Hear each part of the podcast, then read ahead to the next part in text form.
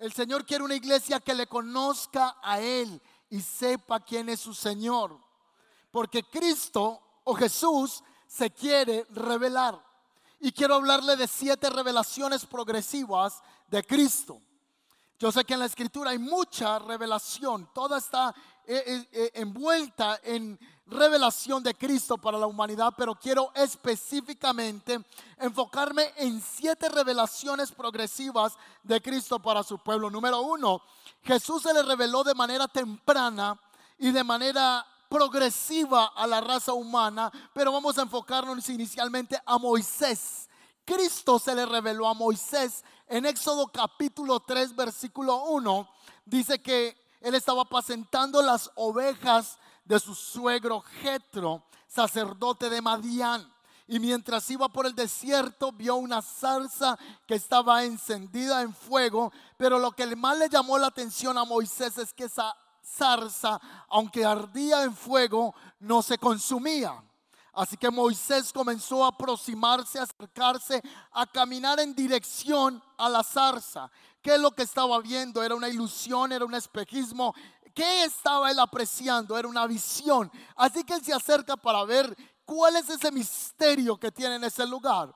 Así que cuando él se acerca hay una voz que sale de la llama, una voz que sale de allí, de esa higuera o de esa zarza, de ese árbol, de ese chamizo del desierto. Y esa voz dice, Moisés, Moisés, quítate el, el calzado que tienes porque el lugar que estás pisando santo es. La tierra que estás pisando es santa. Así que Cristo se le manifestó a Moisés desde la antigüedad. Ese era el mismo Cristo. Es el mismo Dios al que hoy día adoramos. Y él tuvo una revelación temprana que seguiría siendo progresiva acerca de quién era el Mesías. Así que una de las primeras revelaciones que encontramos allí es con Moisés en el desierto. Yo solo toqué, voy a tomar algunos personajes, algunos tópicos para poder entrar en este entendimiento progresivo de Cristo revelado. Así que es a tal punto que dice que Moisés cuando comenzó a escuchar la voz y se acercó, dice que tuvo que cubrir su rostro porque tuvo miedo de mirar a Dios. Él escuchaba esa voz pero al mismo tiempo tuvo temor porque era tan brillante, tan poderoso lo que veía, que tuvo que tapar su rostro. En un versículo bíblico del Antiguo Testamento dice que cuando descendía Moisés del Sinaí con las tablas del testimonio, dice que al descender del monte no sabía Moisés que la piel de su rostro resplandecía, porque cuando Moisés pasaba tiempo en el monte, cuando él bajaba de ese lugar, su cara, su rostro lanzaba como un brillo tan impresionante que hasta el pueblo le dijo, tienes que taparte el rostro porque tu rostro está tan brillante. Así que Moisés cuando se iba a dirigir al pueblo tenía que ponerse un manto porque su rostro resplandecía. Moisés al hablar con ellos puso un velo sobre su rostro y cuando Moisés venía delante de, Jehová para hablar con él, se lo quitaba. Así que Cristo se le reveló a Moisés en Éxodo capítulo 1. Pero también Cristo se le reveló al profeta Isaías en el capítulo 6. El profeta Isaías tiene una revelación poderosa. Ya vimos que Moisés la tiene en el desierto, pero tiene solo hasta un cierto nivel. Él le dice, yo soy el que te envía y le da una misión de sacar el pueblo de Israel, pero es el mismo Cristo, es una teofanía, una aparición de Cristo en la historia. Así que Isaías dice, en el año que murió el rey Usías, vi yo al Señor. Sentado, por favor, ayúdenme, traten de elevar su imaginación, haga un cuadro en su mente o yo le voy a ayudar. Él dice que vio una visión en el que veía un trono alto, imagínense en un trono gigante, gigante. Luego dice que era sublime y que las faldas del que estaba sentado en el trono cubrían todo el templo, todo el lugar. En 1953, en la posesión de la reina Isabel, se dice que la cola del vestido real que ella tenía medía 36 pies de largo y tuvieron que usar a seis personas para poder cargar la cola del manto real de la reina Isabel en 1953. Si ese vestido era ostentoso, este no se le compara a ningún vestuario humano, ni nunca rey jamás se lo ha puesto. Dice que los ornamentos, el traje, el vestido está cubriendo todo el lugar, todo el templo. Él está viendo esa visión. Pero dice que por encima de él, por encima de ese trono alto, grande y sublime, lleno de la presencia de Dios, comienza a ver unos seres que se llaman los serafines. ¿Verdad? Dice la escritura, habían por encima de él serafines y cada uno tenía seis alas. El trono está allí.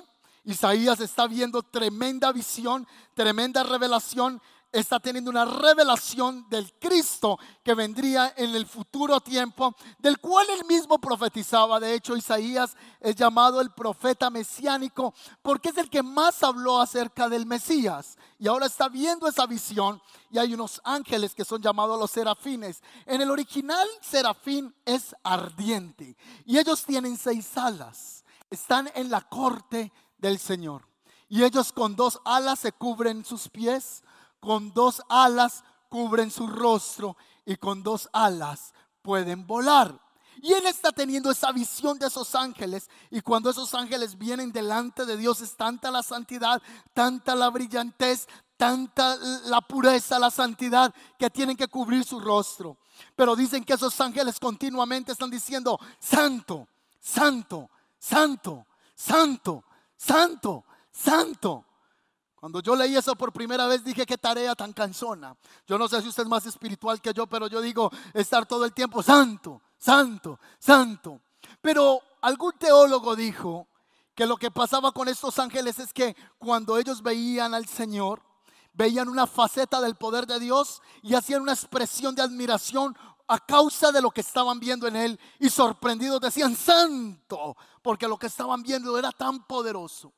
Y más se demoraban en decir santo que otra vez estar viendo una faceta más del poder de Dios y decir santo, santo, santo, santo. Porque el Cristo que usted y yo seguimos, su riqueza, su conocimiento y su poder es profundo. Hay gente que dice, ay, yo ya conozco a Jesús, yo, yo me sé todo eso. Somos tan orgullosos que decimos, yo ya sé todo. Ah, ese texto bíblico ya lo he leído diez veces. Pero estos ángeles dicen que todo el tiempo están diciendo, wow, santo, santo. Hay algo esta mañana que el Señor nos va a hablar, que nos va a llevar a contemplar su presencia y vamos a decir, wow, yo no sabía eso. Santo, santo, santo. No importa que lleve 10, 20, 30 años de, de, conocer del Evangelio, siempre hay algo del carácter, de la manifestación de Cristo que nos deja perplejos. Así que ahí está en la corte angelical esos ángeles diciendo, oh, santo, santo, santo, están impresionados, están aterrados por lo que están viendo. Y el uno al otro daban voces diciendo, santo, santo, Jehová de los ejércitos, toda la tierra está llena de su gloria. Y los quiciales y las puertas se estremecieron con la voz del que clamaba y la casa se llenó de humo. ¿Me ayudan otra vez? ¿Me ayudan otra vez la visión? Está la visión ve un trono gigante. Los ornamentos o el vestuario de ese rey llenan todo el lugar. El lugar está lleno de humo. Hay ángeles que están sobrevolando por encima del trono. Tienen seis alas y están diciendo, santo, santo, santo, santo. Y ahí está él viendo toda esa expresión. Y se llenó de humo, que es la misma gloria de Dios en ese lugar. Y en ese momento... El profeta Isaías dijo, ay de mí, Ay de mí que soy muerto, porque siendo un hombre de labios inmundos y habitando en un pueblo de labios inmundos, han visto mis ojos al Señor. Él tiene una revelación temprana de quién es Cristo de quién es el Mesías, de quién es el Señor. Pero la santidad de Dios lo lleva a reconocer la condición de su pecado. Sabe que el único que convence de justicia, juicio y pecado no es como muchos líderes que llegan y dicen, ay, me gané 10 para el Señor. Usted no se gana a nadie ni yo me gano a nadie. El único que convence de justicia, juicio y pecado se llama el Espíritu Santo. Y entonces el Espíritu Santo es el que convence pecador para que venga el Señor. Cuando usted y yo nos levantamos y nos miramos en el espejo para salir, entonces las mujeres se echan la pestañina una vez, otra vez y se les corre y tienen que coger un trapito para limpiarse porque no pueden salir así. O se echan el labial y tienen que mirar que les quede correcto. El espejo les dice cómo deben de estar. Pues también cuando nosotros venimos delante de la presencia de Dios, es la misma presencia de Dios la que nos convence nosotros que debemos apartarnos de muchas cosas. Es la presencia de Dios la que trae ese convencimiento espiritual que debemos vivir para el Señor. Ahí está el profeta de Dios, el hombre de Dios, expuesto a tal santidad y está compungido a causa de su corazón. La pregunta es, si el profeta se siente de labios inmundos, entonces ¿cómo sería el pueblo? Si el hombre de Dios el portavoz de Dios está en contaminación, ¿cómo estaría el resto del pueblo? Así que él está teniendo esa visión, pero dice que al instante salió un ángel y tomó unas tenazas y tomó un carbón encendido del altar y se vino volando hasta donde estaba el, profeta Isaías y lo puso en sus labios. Y le dijo, ahora te es quitada número uno la culpa y borrado tu pecado. ¿Qué hizo el ángel? Le quitó la culpa y le borró el pecado. Esto es una figura de lo que Cristo vendría a hacer. ¿Acaso lo que Cristo vino a hacer en el tiempo posterior cuando se manifestó no fue a quitarnos la culpa? y no fue a limpiarnos de pecado, entonces esto es una revelación temprana que tiene el profeta Isaías. Es que no hay cargas más grandes que los seres humanos podamos portar que la culpa del pecado. Yo no sé si alguien que está aquí ha tenido alguna vez, alguna vez, alguna vez lo ha sentido, una culpa acerca de un pecado. Por eso Jesús dijo, yo vengo para que ustedes sean libres de las cargas. La Biblia dice, vengan a mí los que están cansados, los que están cargados, y yo les voy a dar descanso. Lo que hizo el ángel fue darle descanso a este varón a causa de la culpa que tenía y que sintiera que sus pecados les eran perdonados. ¿Acaso no es lo que Cristo vino a hacer a este mundo? Cristo vino a llevarse todas nuestras cargas, llevarse nuestra culpa, llevarse nuestra basura, llevarse nuestra inmundicia. Y ahora usted y yo somos lavados y comprados con la sangre de Cristo de manera gratuita al reconocer el sacrificio de Cristo en la cruz. Así que número uno, él tuvo la primera revelación temprana de Cristo a Moisés, se la mencioné. Segundo, se le manifestó a quién? A Isaías en el capítulo 6, lo acabamos de ver, y él tiene esa experiencia de un Cristo que se le ha manifestado, de un Dios todopoderoso. Desde entonces, ese hombre tuvo una revelación impresionante de quién era Dios para él. Hoy le quiero decir a la iglesia el camino, Dios se te quiere revelar. Jesús se te quiere revelar. Yo de usted decía por lo menos amén. Jesús se te quiere revelar. Miren, no pueden, tranquilo, tranquilo, con confianza.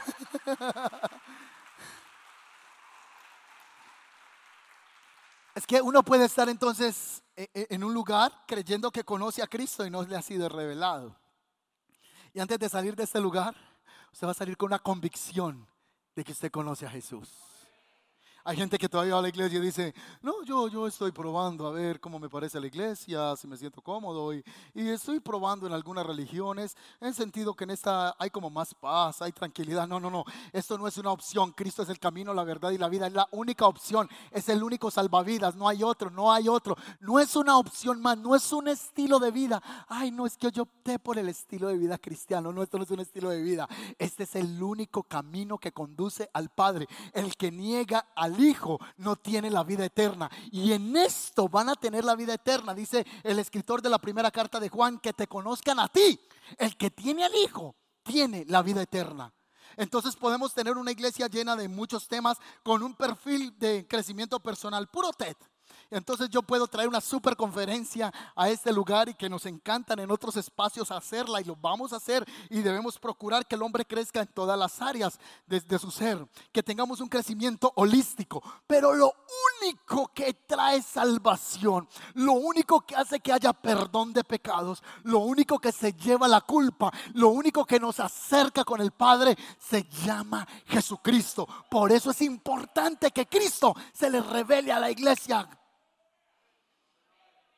Ay, ay, ay. Suéltelo, no le des susto. Ay, ay, ay. Lo único que hace que el hombre tenga vida eterna se llama Jesucristo. Esa revelación la tiene. Tercera revelación progresiva, Jesús se le revela a José y a María. Dice en Lucas capítulo 1 que un ángel del Señor, un, un, ángel enviado, Gabriel, se le presentó a una jovencita de unos 15 años, dicen los expertos, 15, 16 años, y esa virgencita estaba en ese lugar. Era virgencita porque como su nombre lo dice, no había tenido relaciones sexuales, era virgen. No tenía sexo hasta el momento con ningún hombre. Y se le apareció un ángel y le dijo, vengo con una revelación poderosa para ti. Y es que Cristo se te quiere revelar. Y ha sido escogida mujer, muy bienaventurada, dichosa entre todas las mujeres eres. Bendito sea tu fruto, bendito sea tu vientre, porque en ti se va a concebir un ser que será llamado Jesús. Y él salvará las naciones de la tierra. Y la Virgen está ahí. ¿Ah? ¿Qué? ¿Virgen? ¿Cómo? Imagínate, está asustada, está teniendo una revelación progresiva, todavía no lo ha entendido, no lo ha comprendido. Un ángel se le presenta y le dice, vas a quedar en embarazo de manera sobrenatural. Tengo el poder para que tu vientre ahora mismo quede gestado porque el Espíritu Santo vendrá sobre ti, te va a abrazar y en tu vientre vendrá el Salvador del mundo.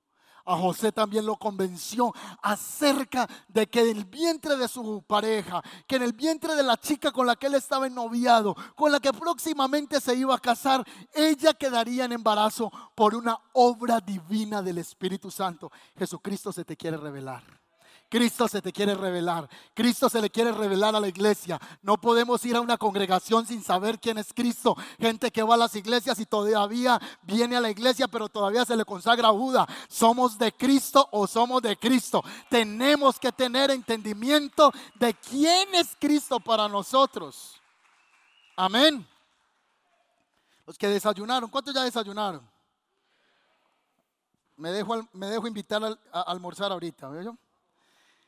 Cristo se le reveló a, Moisés, a, José y a María, pero Cristo también se le reveló a tres de sus discípulos. Se lo vuelvo a recordar. Revelaciones progresivas del Mesías. Se le reveló o se le mostró a Moisés, Éxodo capítulo 3 se le mostró o se le reveló al profeta Isaías en el capítulo 6, se le mostró y se le reveló a la Virgen María y a José, Lucas capítulo 1 y en San Mateo capítulo 1 vemos este, estos apartes bíblicos. Pero esta que le voy a soltar es una bomba tremenda, bomba. Ya Jesús nació, está grande, a los suyos vino, pero los suyos no le conocieron, no lo recibieron, lo rechazaron. Así que el Mesías ya tiene 12 discípulos. Y una noche Él se le quiere revelar a tres de sus discípulos. Ojo a esto, por favor, póngale toda la atención. Así que Él llama a tres discípulos, a Pedro, a Jacobo y a Juan. Solo a esos tres. Dios no tiene preferidos, ¿cierto que sí? Pero Dios sí tiene íntimos. Dios no tiene preferidos, pero Dios a otros se les revela porque con ellos tiene intimidad. Me estoy haciendo entender. ¿Por qué Jesús no llevó a los doce, sino que se llevó solamente a tres? Se llevó a Pedro, se llevó a Juan y se llevó al hermano de Juan, a Jacobo. Y dice la escritura que le dijo, vamos a dar un paseo. Vamos, estoy parafraseando el pasaje y para que usted lo compruebe y lea y mire que lo que le estoy diciendo es real, está en San Mateo capítulo 17. Así que el pasaje empieza diciendo, seis días después, coma, seis días después Jesús tomó a Pedro, a Jacobo y a Juan, su hermano. Punto. Nos devolvemos, me ayudan. Seis días después de qué? Porque empieza el pasaje diciendo, seis días después, coma, Jesús tomó a Pedro, a Juan y a su hermano. Seis días qué? Vámonos al contexto. Seis días antes Jesús se reunió con los discípulos y les dijo, ustedes que escuchan que la gente dice que quién soy yo. Y no era que Jesús tenía problemas de identidad o, se sentía rechazado por los demás y estaba tratando de afirmar su identidad. Por el contrario, él quería afirmar la fe de sus discípulos. Así que los discípulos dijeron, unos dicen que tú eres Juan Bautista, otros dicen que tú eres un profeta, otros dicen que tú eres aquel Elías. Entonces Jesús se queda mirando y les dice, ah, muy bien. ¿Y ustedes qué, dicen ustedes que soy yo? Esa fue una prédica de hace 15 días. ¿Ustedes qué dicen que quién soy yo? ¿Sabe que Jesús está interesado en revelarse a la iglesia?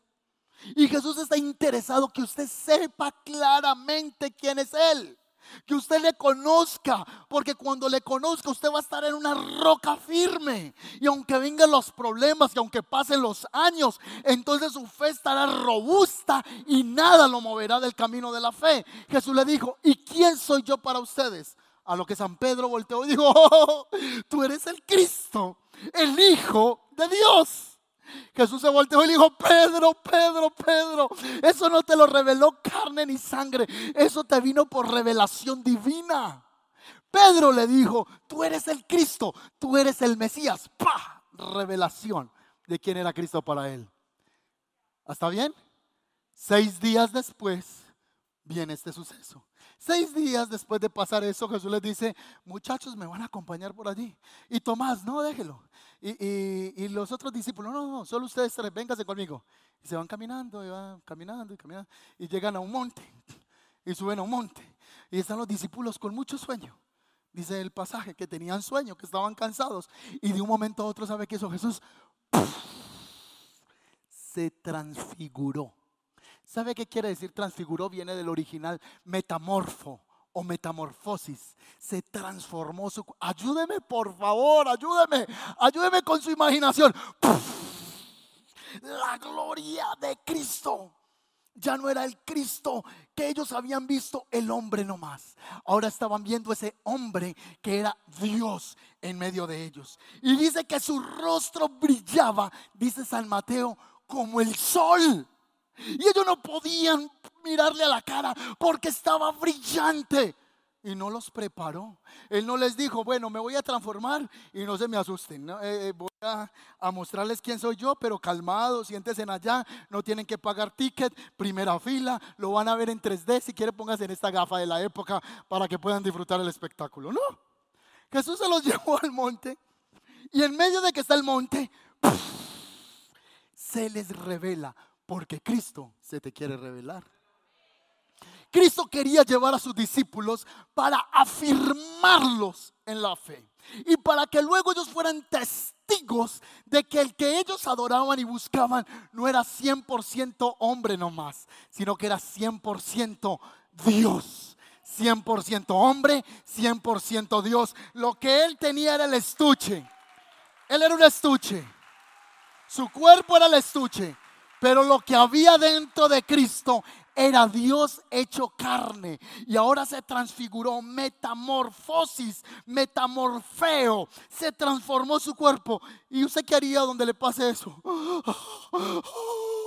Pedro, Pedro, ¿Qué, pasó?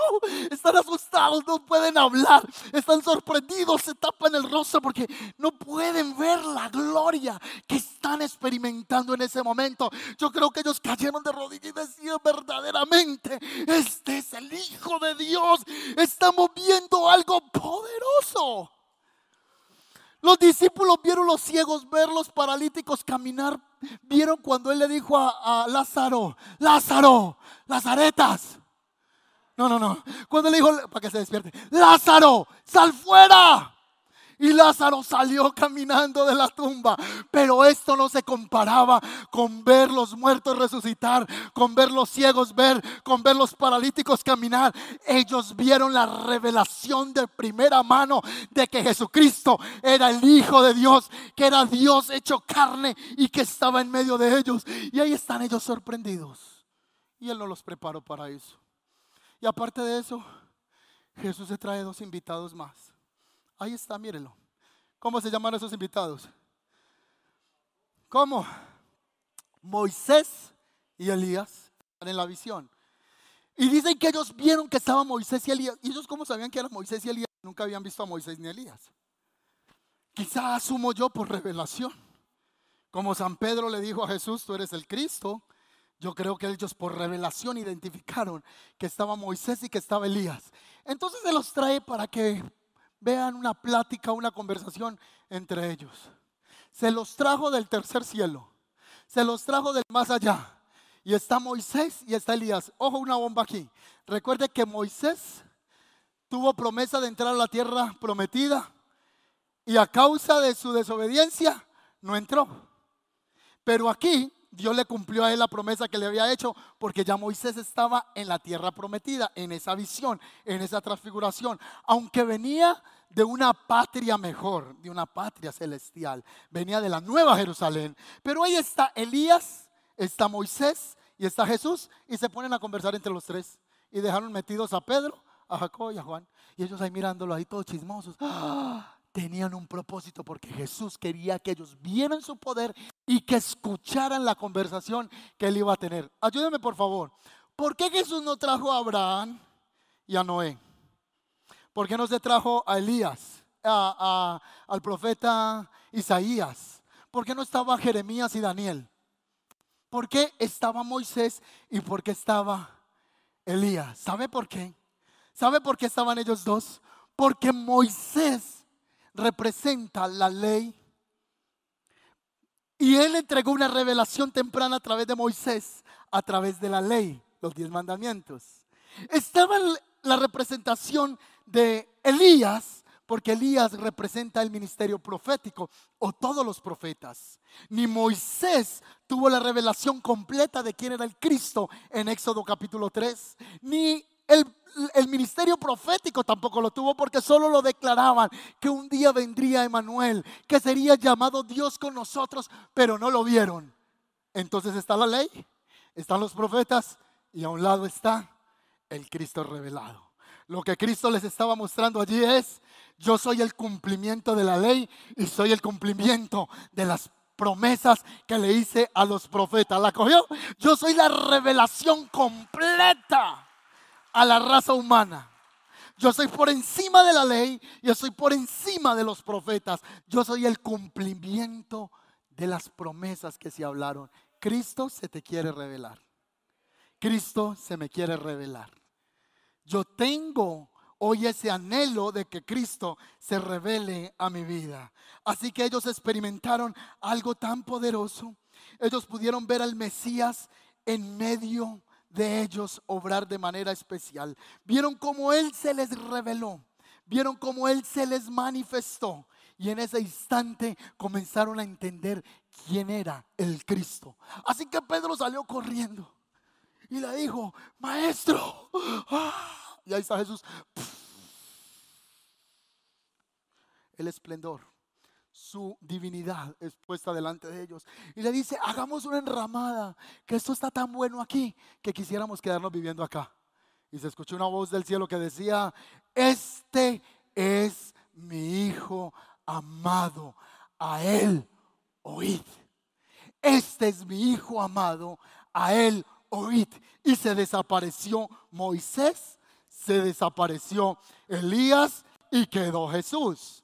Desapareció la ley, desaparecieron los profetas y quedó lo que es verdadero. Cristo es la revelación completa de lo que desde la antigüedad se estaba revelando parcialmente. Cristo se quiere revelar a nuestras vidas en ese día. ¿Cuántos dicen amén? Fue el Señor Jesús el que escogió a sus discípulos para poderlos llevar al monte. Y yo no sé, muchos de ustedes que están aquí sentados hemos dicho en alguna vez o en alguna ocasión, ah, es que yo cuando elegí ser cristiano, eh, hemos dicho eso, ah, es que yo un día escogí a la iglesia. No, no, no, no, no, no, no. Usted no escogió ser cristiano. La Biblia dice, fui yo el que los elegí a ustedes. Por eso la mayor bendición que tiene el cristiano no fue que yo escogí al Señor, sino que Él me escogió primero. No fue que yo lo amé a Él, sino que Él me amó primero. Y en tantos miles de millones de personas, el Señor puso sus ojos sobre mí, el Señor puso sus ojos sobre ti. Y hoy estamos aquí sentados, el remanente que ha conocido a Jesucristo, al Hijo de Dios. ¿Cuántos dicen amén a eso? Es una bendición conocer a Cristo conocerle. Cristo se les transfiguró a ellos en ese momento. Yo me ponía a pensar, en ese momento yo no sé cuánto deseo tuvo Jesús de volver al cielo, porque volvió a estar en la atmósfera de su completa divinidad ahí. Él se transfiguró. Pero la conversación que tenía con Elías y con Moisés, ¿sabe cuál era? Dice que estaban hablando de su salida. Ahí en el original, e, en la versión del 60 dice de su partida. Y la palabra partida ahí en el original es de su éxodo hacia Jerusalén. Ellos están conversando los tres, está Moisés, está Elías y está Jesús. Ay, entonces, no, sí, tengo que ir a Jerusalén a cumplir el propósito por el cual el Padre me ha enviado. Ellos están escuchando eso allí. Entonces, en esa conversación estamos viendo el plan eterno de la redención para el mundo. Cristo vino a esta tierra y él tenía que ir a la cruz del Calvario para el perdón de nuestros pecados, para que por su sangre nosotros fuéramos limpios de toda deuda delante del Señor. Dice la escritura en Juan 1.14, y aquel verbo fue hecho carne y habitó entre nosotros. Él vino y se manifestó y cumplió con el propósito. Después de que pasó toda esa escena, se desaparece Moisés, Elías, queda Jesús y estaba así brillante, muy brillante, muy brillante, muy brillante, muy brillante. Ese metamorfo, metamorfosis y llegó y quedó otra vez normal como era él en su cuerpo físico.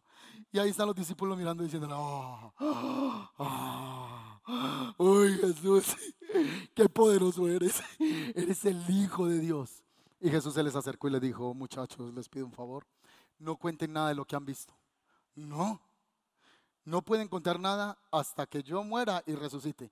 Ahí sí pueden hablar todo lo que quieran, pero ahora no. Imagínense bajando del monte esos muchachos. Uy, no, qué bomba la que nos cogimos esta noche. Y llegaron donde estaban todos los discípulos y se miraban al otro día así con carita de maliciosos. Donde esto supieran y Tomás supieran que, ya nada, una cosa. Una cosa que usted, si le cuento, no cree. Estaban ellos ahí, pero agarrados de la emoción. Y yo creo que Pedro, que era así todo impulsivo, por rato decía, yo sí que me cuento, es que eso es que bomba. Tenemos al Hijo de Dios en medio de nosotros, eso es poderoso. Les impactó tanto esto que si usted va y coge la Biblia en Juan capítulo 1, versículo 14, Juan lo registra y dice lo siguiente. Y el verbo fue hecho carne. Ya Jesús ahí había resucitado y había ascendido. Y él escribe su carta y dice, y habitó entre nosotros. Y vimos, no nos lo contaron, vimos, vimos su gloria, gloria como la del unigénito del Padre, lleno de gracia y de verdad. Vimos, nadie nos contó, vimos, vimos, lo vimos. San Pedro en su segunda carta en el capítulo 1, versículo 16, ya Jesús había ascendido, ya había resucitado, ya ellos podían contar todo. Él registró lo siguiente. Porque no nos hemos dado a conocer el poder y la venida de nuestro Señor Jesucristo siguiendo fábulas artificiosas. En otras palabras, miren, lo que les estamos predicando no son inventos. Lo que le estamos diciendo no es una, una patraña, lo que le estamos diciendo no es un cuento barato, no. Eh, lo que está diciendo Pedro ahí en el versículo 16 del capítulo 1 dice es, sino que habiendo visto con estos ojitos, vea, con eso, Pedro les decía, habiendo visto con estos ojos, con nuestros propios ojos su majestad, pues cuando él recibió de Dios Padre y honra y gloria, le fue enviada desde la magnífica gloria una voz que decía, este es mi Hijo amado, en el cual tengo complacencia. Y nosotros, Juan, eh, Jacobito que estaba conmigo ahí, oímos, los tres oímos esa voz del cielo cuando estábamos con Él en el monte santo. Él se nos reveló. Por eso nosotros le hablamos de lo que vimos y de lo que oímos. El cristiano necesita tener revelación de quién es Cristo. Y eso es lo que va a hacer que aunque pasen los años, los meses, los días, usted ya conoció de Cristo y a usted nadie lo saca del camino del Señor. La palabra dice que yo los tengo esculpidos en mi mano y el enemigo no lo, no lo va a arrebatar porque ustedes ya han conocido a Jesucristo, al Hijo de Dios. Cuando usted traten de engañarlo, usted diga, no, no, no, no, no, no, no, tú no me puedes engañar porque es que yo ya viví, ya conocí, yo tengo mis historia con Jesucristo. Él se ha revelado a mi vida. El Señor se le quiere revelar a alguien esta mañana. El Señor se le quiere revelar a alguien hoy. Así que cuando estaban en esa visión, la voz terminó diciendo, mi hijo amado, a él oíd. ¿Cómo termina diciendo la voz? A él, bueno, me van a ayudar, vamos a coger esa frase, mírenla aquí. ¿Qué dice aquí? A él oíd, léala. ¿Qué dice? ¿Qué dice aquí? Ustedes sí tienen mucha fe, muy bien. Entonces, yo voy a coger esta frase y la voy a meter aquí en este parqueadero. La vamos a dejar ahí. ¿Qué dice esta frase? Vamos a dejarla ahí y ya venimos, listo, la dejamos acá, ya venimos por ti. A él oíd. Y nos venimos para otra historia, pero ahorita vamos a volver a sacar la frase a él oíd. ¿Está bien? Se le reveló a otro hombre después de que resucitó. Dice, y Saulo de Tarso, respirando aún amenazas contra los cristianos, pidió cartas de los principales para perseguir a los cristianos, para llevarlos a las cárceles de Jerusalén. Así que el tipo, dice la escritura, que era eh, circuncidado al octavo día de la tribu de Benjamín, entre fariseos de los principales, en cuanto a guardador de la ley, de los más celosos. Y ese hombre perseguía a todos los que decían que eran los del camino. Porque así se llamaba la iglesia primitiva, los del camino.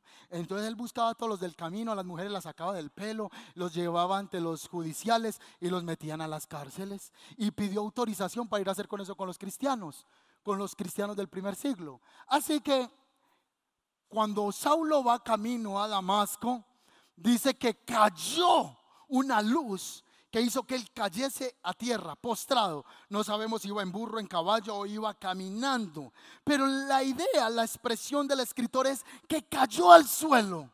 Y una voz le dijo, Saulo, Saulo, ¿por qué me persigues? Y él volteó y le dijo, ¿quién eres? ¿quién eres? Le dijo, yo soy Jesús al que tú persigues. Y Jesús se le reveló en ese momento y él quedó ciego y los que lo acompañaban quedaron temblando en el suelo asustados y fueron y llevaron a, a, Saulo y lo guardaron en una casa y Dios le habló por el Espíritu a un hombre llamado Ananías y le dijo, ve a la calle derecha y vas a orar por un hombre que se llama Saulo de Tarso porque instrumento escogido me es para llevar el Evangelio a los gentiles. A lo que Ananías dijo, no, yo por allá no voy. Ese tipo es peligroso Anda persiguiendo a los cristianos para matarlos. Voy y me mata. Y el Señor le dice, ve, porque instrumento escogido me es.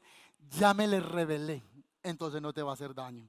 ¿Sabe que lo que usted y yo necesitamos es que Cristo se le revele a ese familiar que te persigue?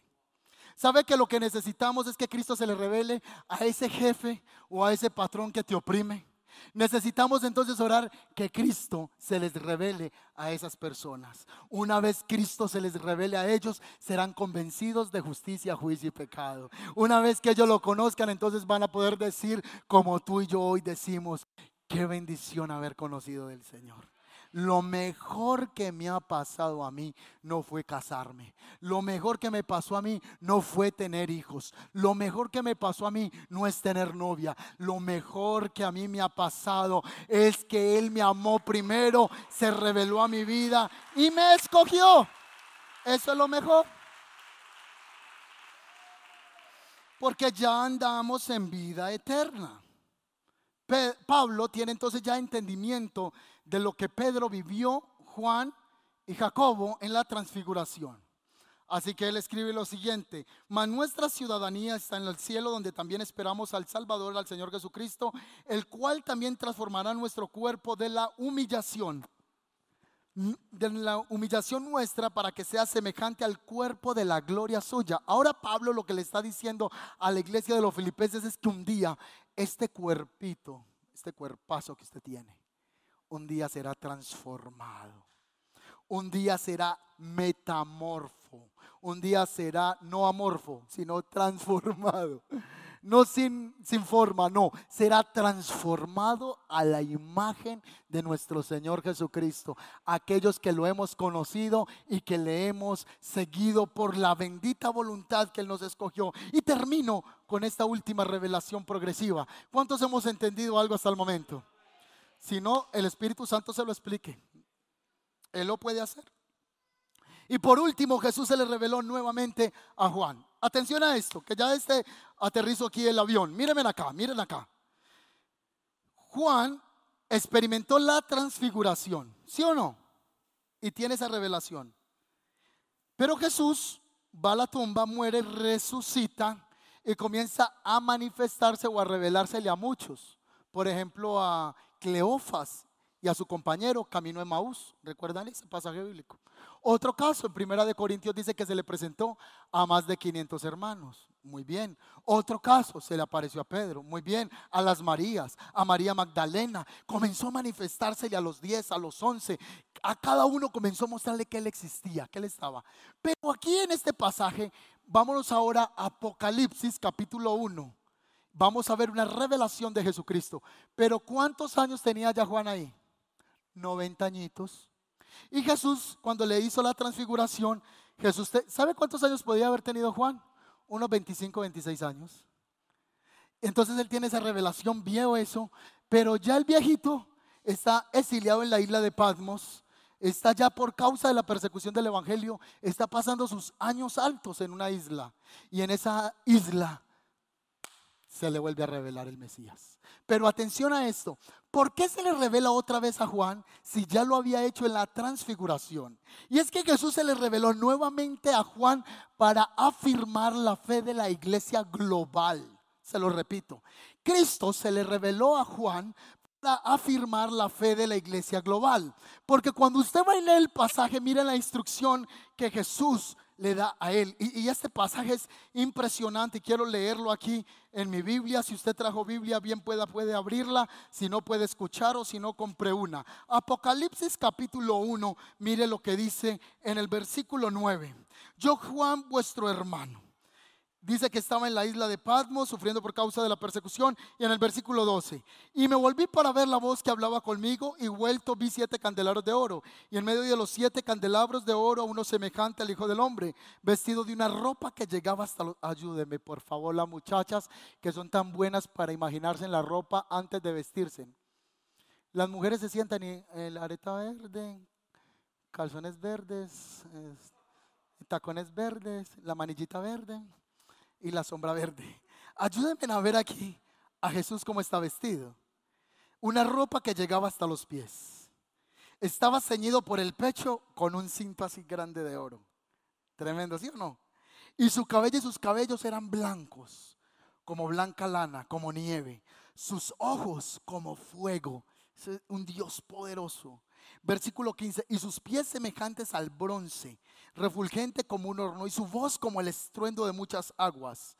Y dice que tenía en su diestra siete estrellas y comienza a describirlo. Y en el versículo 18 él se le acerca y le dice, Juan, yo soy el que estuve contigo, con el que comí pez, el que me les aparecí cuando estaban en la tempestad. Cuando resucité a Lázaro, tú estabas allí, dormimos juntos, caminamos juntos. Él le dice, no temas, yo soy el primero y soy el último. Yo soy la A, yo soy la Z. Yo soy el alfa, yo soy la omega. Antes de mí no hay nadie y después de mí tampoco. Yo soy el primero, yo soy el último. Verso 18, atención a esta revelación.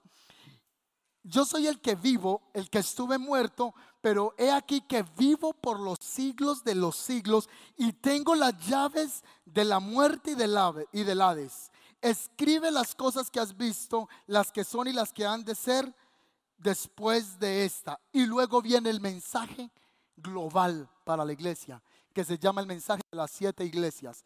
Él se le presenta y le dice, yo soy el que estuve muerto, pero mi hijo resucité. Y no solo resucité, vivo por los siglos de los siglos, de los siglos, de los siglos, de los siglos, de los siglos, de los siglos. Yo no vuelvo a morir, yo no vuelvo a morir. Yo no vuelvo a morir jamás volveré a morir. Y el que cree en mí, aunque esté muerto, vivirá. Conclusión del mensaje. Vamos a sacar la conclusión del mensaje. No vamos para el parqueadero, vamos para el parqueadero. Saquemos la frase. ¿Qué decía esta frase? ¿Cómo? ¿A él qué? Entonces, el final de la revelación que tiene Moisés, el final de la revelación que tiene Isaías, el final de la revelación que tienen ellos en el monte de la transfiguración se concluye en a él oíd. Ya, obediencia. La pregunta es, pastor, ¿y cómo oigo a Dios? Eso es tan difícil. Le voy a explicar rápidamente, solo lo voy a anunciar, cómo podemos oír la voz de Dios. Número uno, podemos oír la voz de Dios a través de las sagradas escrituras. Cuando usted saca tiempo para leer la palabra, el Señor puede hablarle a usted. Pero a veces leemos más el Instagram y el Facebook que la Biblia y Dios quiere hablarnos. Número dos, si usted es como yo, yo quisiera que Dios me hablara por voz audible. Ah. A mí me gustaría que a las 3 de la mañana me despertara un ángel y que yo esté durmiendo y me diga, siervo Juan Esteban, levántate yo. Y el ángel así. El Señor te manda decir que inviertas ese dinero. El Señor te manda decir, haz esto. Esa sería la manera más fácil. Pero hasta el día de hoy yo admiro y felicito y celebro y no sé si utilizar esa palabra que puede ser muy mal entendida y envidio a los que han visto ángeles y ya ángeles les han hablado. Pero a mí no me ha pasado. Yo quisiera que fuera de esa manera. Pero cuando venimos a los pies de Cristo aprendemos a escuchar la voz de Dios a través de la palabra de Dios. Número uno. Número dos, aprendemos a oír la palabra de Dios por su espíritu. ¿Cuántas veces le pasó a usted que usted se juntó con alguien y el Señor le dijo, esa persona no me da paz? ¿Sí o no? Y nos ha pasado a los esposos con las esposas. Uno viene con la mega idea donde la esposa le dice, mi amor, ¿cómo le parece? Y usted está emocionado y la esposa volvió y le dice, yo no siento paz. Ah, otra vez. Nunca mantiene paz. otra vez. Porque el Espíritu Santo nos habla. O por la palabra o el Espíritu que mora en nosotros nos guía a toda verdad. Número tres, también Él nos puede hablar por medio de profecía. Dios puede utilizar una persona que tenga una palabra profética, pero mucho cuidado con los profetas. Mucho cuidado. No estoy desechando el ministerio profético, sino que le digo, examine las palabras proféticas. Pero Dios puede hablar por la profecía y por sus profetas Dios puede hablar. Dios puede hablar por situaciones cotidianas. ¿Cuántas veces usted estaba así triste? Usted no tenía salida, estaba mal y se sentó en una esquina pateando un tarro que estaba en la calle y usted vio un pajarito que llegó con un gusano en la boca y el otro pajarito, ¿cómo es los pájaros? Me equivoqué. Y llegó y le puso, y el Señor le habló, si yo sostengo este pájaro, ¿cómo no te voy a sostener a ti? Estoy haciendo un ejemplo, que Dios puede hablarnos por cosas cotidianas. No sé a cuánto les ha pasado que iba por la calle, vio algo y usted dice, Dios a través de esta experiencia me habló. Otra manera en que Dios puede hablar es por sueños y visiones. Dios puede traer un sueño mientras está... No todos los sueños son de Dios. Y mucho cuidado con la gente que todo el tiempo le dice, tuve un sueño con usted. Y yo otro. Y sueña día por medio con usted. No, no, no. Yo creo que Dios puede hablar por sueños y visiones. Pero también hay que examinar los sueños y examinar las visiones. ¿De qué otra manera Dios más habla? A Él oíd. Dios puede hablarnos a través de repeticiones. Dios, no sé si le ha pasado que usted se encuentra, por ejemplo, yo me veo con Wendy y Wendy me dice, pastor, siento decirle esto y esto y esto. Y luego me encuentro con Kesia y Kesia me dice lo mismo y usted dice, eh, Dios me está hablando acá. Dios me está hablando. Eso es que Dios habla por repeticiones. Pero Dios quiere que lo oigamos. El final de que Cristo sea revelado es que lo oigamos. Y terminamos con Jeremías 9:24 que dice, para los que desean jactarse, que lo hagan solamente en esto, solamente en esto, en conocerme y en entenderme. ¿Qué quiere Dios de nosotros? Que le conozcamos, que le entendamos. Levante sus manos ahí donde está. Señor, te damos gracias por tu palabra. Ahí va a haber una presencia de Dios tan grande en este lugar, porque el Espíritu de Dios se va a revelar de espíritu a espíritu. Él se va a revelar de espíritu a espíritu mientras vamos a comenzar a adorar, va a comenzar a venir una revelación de Cristo para ustedes, va a venir una manifestación del Señor para cada uno de los que estamos acá. Porque no es a través de mis palabras, ni mi convencimiento, ni la oratoria, sino a través del poder de la revelación del Espíritu Santo de quien es Cristo. Mío eres tú, Señor, mío eres tú. Y, y esa revelación entonces te va a llevar a servir a Dios diferente te va a llevar a priorizar a Dios diferente, te va a llevar a comprender diferente el camino de la fe. Porque Cristo te va a ser revelado. Gracias, Señor. Gracias, Señor. Vamos, dígalo fuerte conmigo.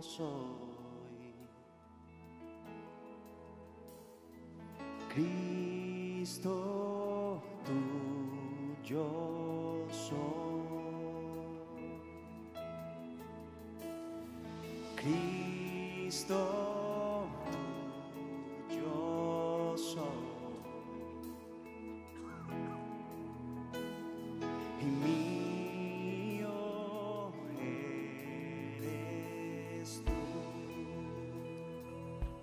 Vamos a ponernos sobre nuestros pies y vamos a levantar nuestras manos.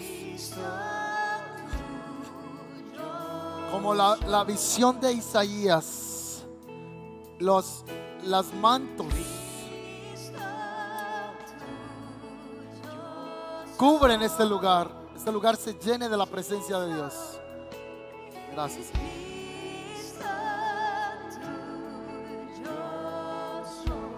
Gracias, Señor.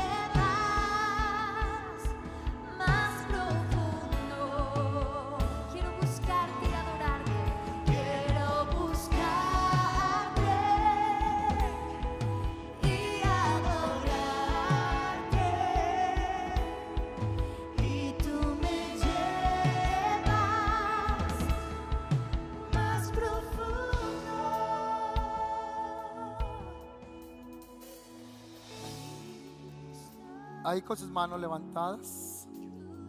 Siento el Espíritu del Señor que hagamos esto en este momento. Cierre sus ojos. Que todos estemos en ese mismo espíritu ahora mismo.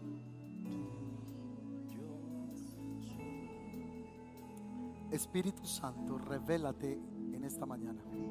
Revela a Cristo. Te damos permiso para que hagas el trabajo. Yo no voy a hacer lo que no me corresponde hacer, ni intentaré hacerlo. Tú harás la tarea de revelar a Cristo. Va, va a venir el Espíritu Santo trayendo revelación de Cristo en este día. Espíritu Santo. Señor, que podamos entender quién es Cristo para nosotros. Que podamos entender con cuán grande amor Cristo nos amó. Que podamos entender, Señor, la gracia sublime. Revélate, Señor, a cada uno de los que estamos en este lugar, Espíritu Santo. Revela a Cristo, dile, revela a Cristo, Espíritu Santo. Hazme nacer a la vida del Espíritu, de la que tú le hablaste a Nicodemo. Abre mis ojos, oh Cristo, abre mis ojos al entendimiento de tu presencia. Esta mañana están ocurriendo milagros aquí y, y estoy viendo sanidades, pero en el espíritu de nuevos nacimientos. Nacimiento, una sanidad en el espíritu porque está viendo brotes de nuevos nacimientos esta mañana.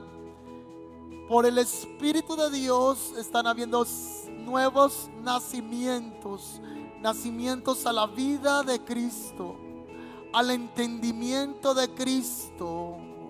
Oh, Espíritu de Dios, es solo Mateo, levanta tus manos porque aquí está la presencia de Dios. Aquí está el Espíritu Santo. Susúrralo en un momento y dile, revélame a Cristo. Revélate, Cristo. Revélate, Señor, a mi vida. Así como Pedro pudo tener revelación de quién eras tú. Así revélate en esta mañana, revélate.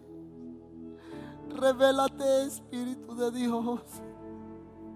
Revélate, Señor, revélanos a Cristo en este día. Que seamos una comunidad de la palabra, de la palabra hablada que es Cristo. Cristo la esperanza de gloria. Llénanos, Espíritu Santo. Llénanos. Llénanos. Ahora oro para que el Espíritu Santo te llene en el nombre de Jesús. Más, más sopla Espíritu de Dios. Sopla Espíritu de Dios sobre esta congregación. Siente levantar la voz, hazlo. Si sientes orar, hazlo. Eh, eh, de- desquítate, aprovecha este momento. Aprovecha este momento de intimidad, un momento exclusivo, único. Un momento como el que vivió Pedro, Juan y Jacobo en la transfiguración. Un momento único, especial, exclusivo. Este momento se torna en un monte de transfiguración. Se, transforma en un momento donde Cristo comienza a ser revelado. Don- Donde ahí el Espíritu de Dios está revelando a Cristo. Y Cristo le está hablando a muchos, está trayendo visiones, está trayendo impresiones del Espíritu, está trayendo de su presencia más, más, más, más, más, más, más Espíritu Santo, más, más, más. Somos una iglesia que honra a Cristo, honra su presencia. Cristo se tú el centro en este lugar. Cristo se tú el centro en este lugar. Revélate, revélate, Señor. Oh, brakai sobra, imana masobra ya. Breketere bekora, baba shebrakatara mandara masobra kai. Rebrakandara masobra kandara mamasera mandara maya. Oh, rabrakatara mama mashebra kaya. Shibrakandara maso, rabrakandara mandara maso. Rebrakaya andara masika tara mama mama mashe. Ribrakatara mama mama mashaya ramandara mai. Oh shabrakandara mama mama sherebea. Oh espíritu de vida. Oh espíritu de poder. Fuego del Espíritu Santo. Fuego del Espíritu Santo. Más, más te doy gracias. Cuando Cristo es revelado a nosotros, entonces Él será mi deleite. Entonces Él será nuestro deleite. Entonces servirlo no será una obligación, sino que será un deleite. Adorarle no será una imposición, sino que será un placer. ¿Cómo no amarte, Señor? Dile, ¿cómo no amarte, Jesús? ¿Cómo no amarte, Señor, si tú me amaste primero? ¿Cómo no bendecir tu nombre, Señor, si tú me has perdonado tanto, Señor? ¿Cómo no amarte si tú me has perdonado tanto? ¿Cómo no he de amarte, Señor? Si tú has puesto tus ojos en mí, en tanta gente, en tantas miles de personas, tú pusiste tus ojos sobre mí. ¿Cómo no hemos de amarte y honrarte y servirte con el alma, con el corazón, con las fuerzas, con la vida que nos has entregado? ¿Cómo no vamos a amarte, Señor? Hoy, Señor, derrama amor líquido en este lugar sobre cada uno de nosotros. Como un bautismo de amor comienza a envolvernos en esta mañana. Ahí está la presencia de Dios, dale libertad, el Espíritu de Dios se mueve. La libertad del Espíritu de Dios, será mandara mashebra kai. Oh. Yo, yo creo que tú puedes desde tu, desde tu asiento comenzar a levantar un cántico nuevo. Vamos, comiencen a levantar un cántico nuevo. Solo la iglesia. Solo la iglesia comienza a levantar un cántico nuevo. Vamos, vamos, vamos. Aquí comienza a manifestarse esa gloria que hubo en el trono que vio el profeta Isaías. Asimismo, este lugar se llena de la gloria del Espíritu. Porque donde está el Espíritu de Dios, allí hay libertad.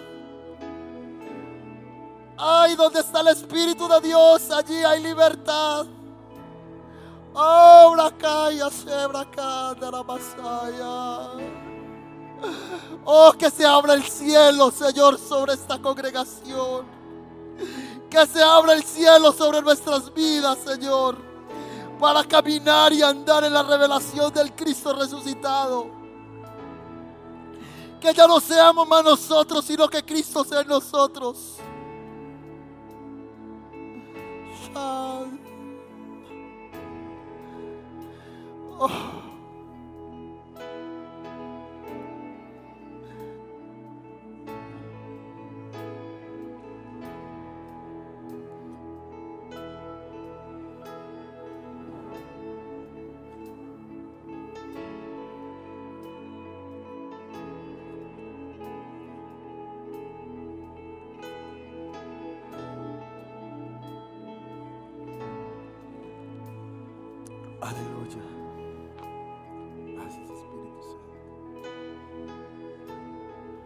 Aleluya. Prefiero un día en tu casa, Señor, que mil fuera de ella. Prefiero, Señor, estar delante de ti que estar lejos de ti, Señor. Preferimos estar, Señor, en tu casa sirviéndote, Señor. Qué deleite, qué privilegio estar en este lugar, Señor, adorándote. Qué privilegio poder venir delante de ti por medio de Jesús. Qué privilegio, Señor, venir y adorar al Dios creador. Hay una presencia de Dios por toda esta bodega ahora mismo. Hay una unción de Dios que está llenando cada rincón de este lugar. La presencia del Espíritu Santo. Hay una presencia de Dios y muchos van a comenzar a caer bajo el poder de Dios. Van a comenzar a caer bajo la unción del Espíritu Santo y se están pudriendo yugos, se están pudriendo cadenas. Hay poder de Dios esta mañana en este lugar. Ángeles de Dios están sobrevolando todo este lugar ahora mismo. Cadenas de hechicería, de brujería se están rompiendo. Cadenas de enfermedad se están quebrantando. Ay, lo que te tenía atado se está pudriendo en el nombre de Jesús. Hábitos se pudren en el nombre de Jesús. Vicios se pudren cuando Cristo es manifestado, cuando Cristo es exaltado. Oh, Rasha. Vamos. Vamos. Hay libertad, hay libertad, hay libertad, hay libertad. ¡Hey! ¡Hey! ¡Hey! ¡Hay libertad! ¡Hey! Hay libertad esta mañana en la casa de Dios. ¡Hey! ¡Eh! ¡Oh! El Cristo revelado. El Cristo revelado.